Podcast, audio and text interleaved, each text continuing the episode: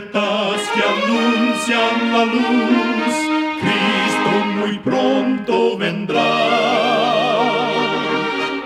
Escuchan ustedes el programa mundial La Voz de la Esperanza, que proclama un mensaje cristiano de paz, de seguridad y de amor. Cristo muy pronto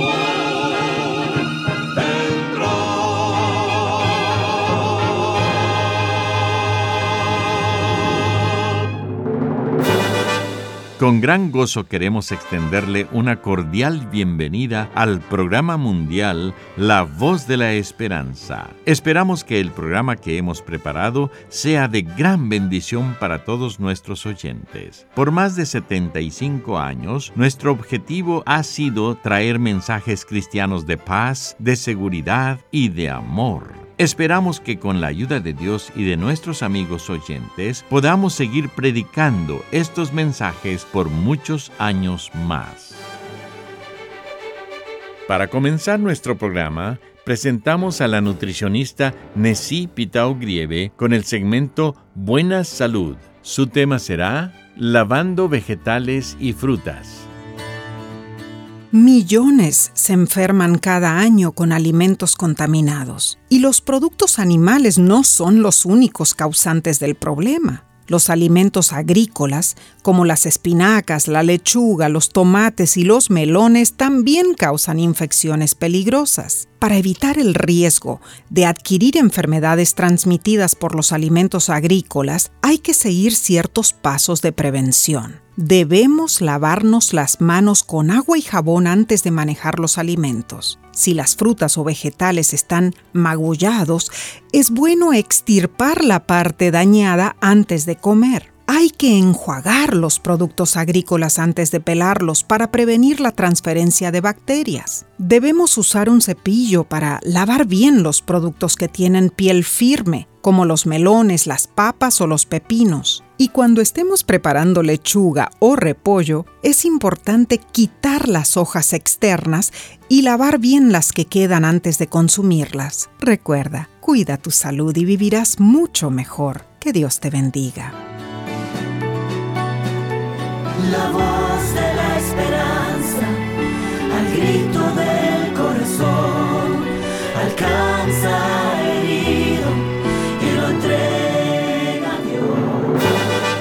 Y ahora con ustedes, la voz de la esperanza en la palabra del pastor Omar Grieve.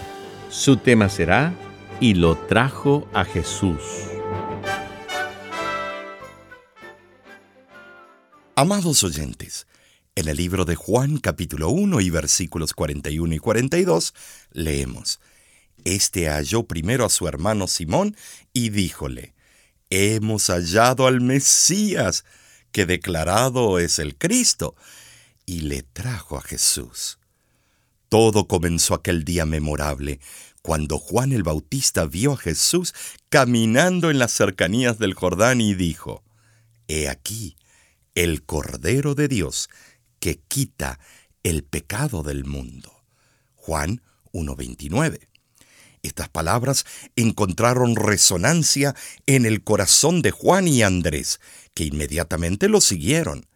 Pasaron con Jesús preciosas horas de refrigerio y elevación espirituales, oyendo sus enseñanzas llenas de gracia y verdad.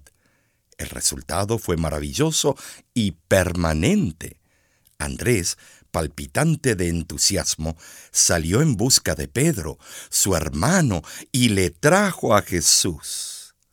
Desde aquel primer encuentro, Cristo pasó a ocupar un lugar dominante en la vida del impetuoso y arrebatado pescador de Galilea. ¿A quién iremos? Preguntó Pedro perplejo en cierta ocasión, reafirmando su confianza inquebrantable en el Nazareno. Estoy dispuesto a ir a donde vayas, declaró en otra oportunidad, reiterando su profundo afecto por Cristo en la personalidad de este ardoroso pescador, descubrimos extraordinarias virtudes cristianas y al mismo tiempo los deméritos propios de la fragilidad humana. En algunos momentos revela los frutos sazonados de una vida escondida en Cristo. En otros se despierta en su corazón el viejo hombre. En la vida de Pedro hay algo irresistible que nos atrae y fascina. Espíritu arrebatado, temperamento extrovertido, hombre de decisiones intempestivas y corazón generoso. Su vida se asemeja a un espejo en el que nos contemplamos a nosotros mismos. Confiamos que la paciencia que el Señor usó en su relación con Pedro es la misma que empleará con nosotros. Al final de su existencia, Pedro fue alcanzado por el brazo inclemente de Nerón, el déspota romano que no vaciló en condenarlo a muerte. Considerándose indigno de morir de la misma manera que su maestro, pidió a los verdugos que lo crucificaran cabeza abajo. Y así murió Pedro, el pescador que, por la gracia de Cristo, se transformó en uno de los grandes fieles del cristianismo. Pero este devoto apóstol negó a Cristo, lo que fue un ruidoso y atronador derrumbe en su experiencia cristiana. Al analizar las razones de ese fracaso espiritual, descubrimos una desdichada sucesión de pasos que lo llevaron a negar al Maestro. El primer paso lo dio el día anterior a su caída, cuando los discípulos disputaron sobre cuál de ellos sería el mayor y por lo tanto digno de más distinción. La siguiente noche no dio valor a las advertencias de Cristo sobre el peligro que lo acechaba. La suficiencia propia lo hizo sentirse inmune a los riesgos de un desastre espiritual aunque me sea necesario morir contigo, no te negaré, dijo Pedro. Más tarde, estando en el Getsemaní, en lugar de velar y orar, se dejó dominar por el sueño. Mientras dormía, el silencio del jardín fue quebrado por el tropel marcial de los soldados romanos. Pedro se levantó somnoliento y atónito. Viendo al Salvador preso, tomó la espada y la blandió contra el adversario, confiando más en el poder de su espada que en los inagotables recursos de la omnipotencia. Después siguió a Jesús de lejos. Su conducta fue mejor que la de sus compañeros que atemorizados huyeron. Sin embargo, todo aquel que sigue a Jesús de lejos se expone a peligros jamás imaginados. Por consiguiente, se sentó a la rueda de los escarnecedores. La historia cuenta que cierta vez un niño se paró con ojos codiciosos al lado de una apetitosa cesta de frutas. Un señor que estaba observando las actitudes sospechosas del niño le preguntó, ¿Quieres robar algo? Con timidez el niño respondió, No, señor, estoy haciendo lo mejor para no robar. Pero al demorarse innecesariamente al lado de la tentación, tenía que luchar intensamente contra el poder seductor. Y así fue como Pedro se dejó dominar por el miedo. Poco después de haber negado a Jesús, él vio el semblante sufrido del Salvador y tocado por su tierna misericordia, abandonó precipitadamente aquel lugar y lloró amargamente.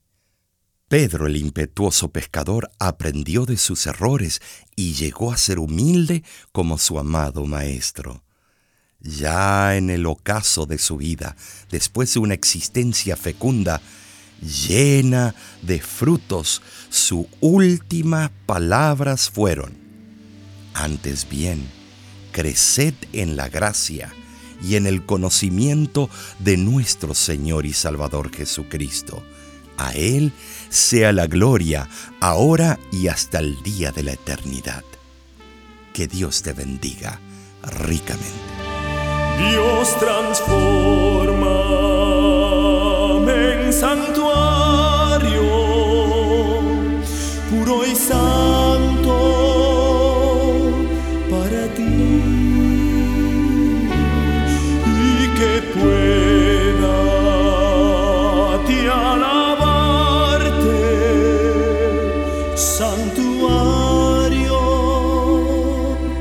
para ti.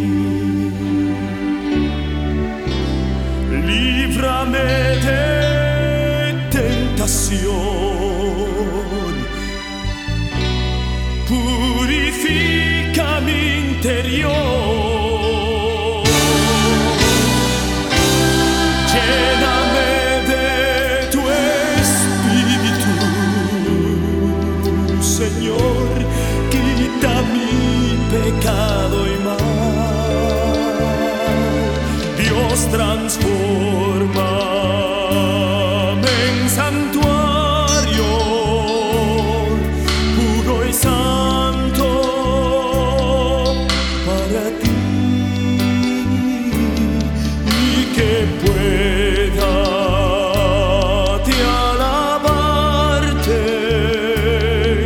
santuario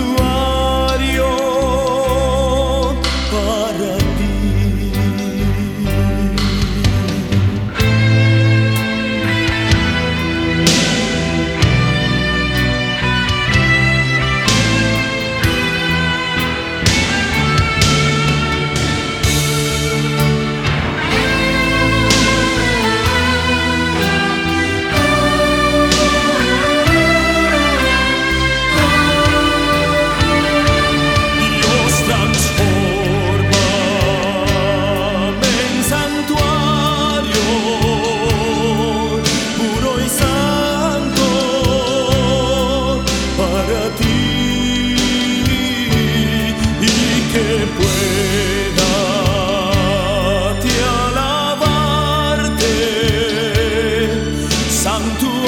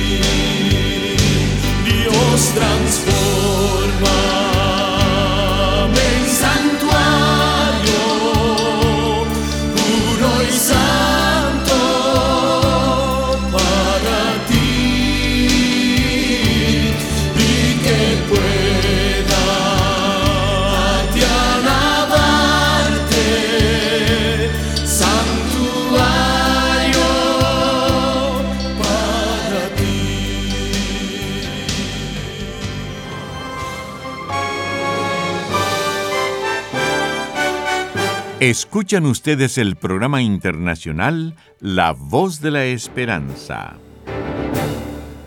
Estamos muy contentos en que nos hayan sintonizado el día de hoy. En nuestra página de internet usted podrá conocer más acerca de nuestro ministerio y enterarse de los próximos eventos que la Voz de la Esperanza estará realizando cerca de su ciudad. Solo entre a www.lavoz.org.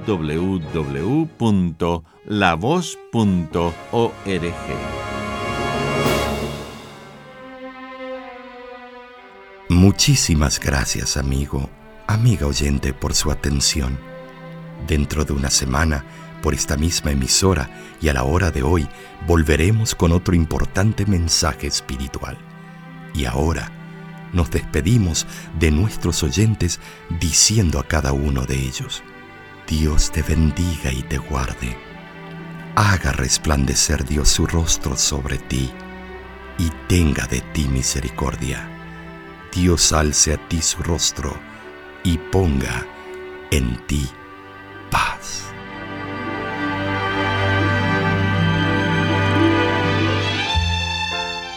Este programa se ha transmitido bajo el patrocinio de la Voz de la Esperanza y de sus amigos de la Iglesia Adventista.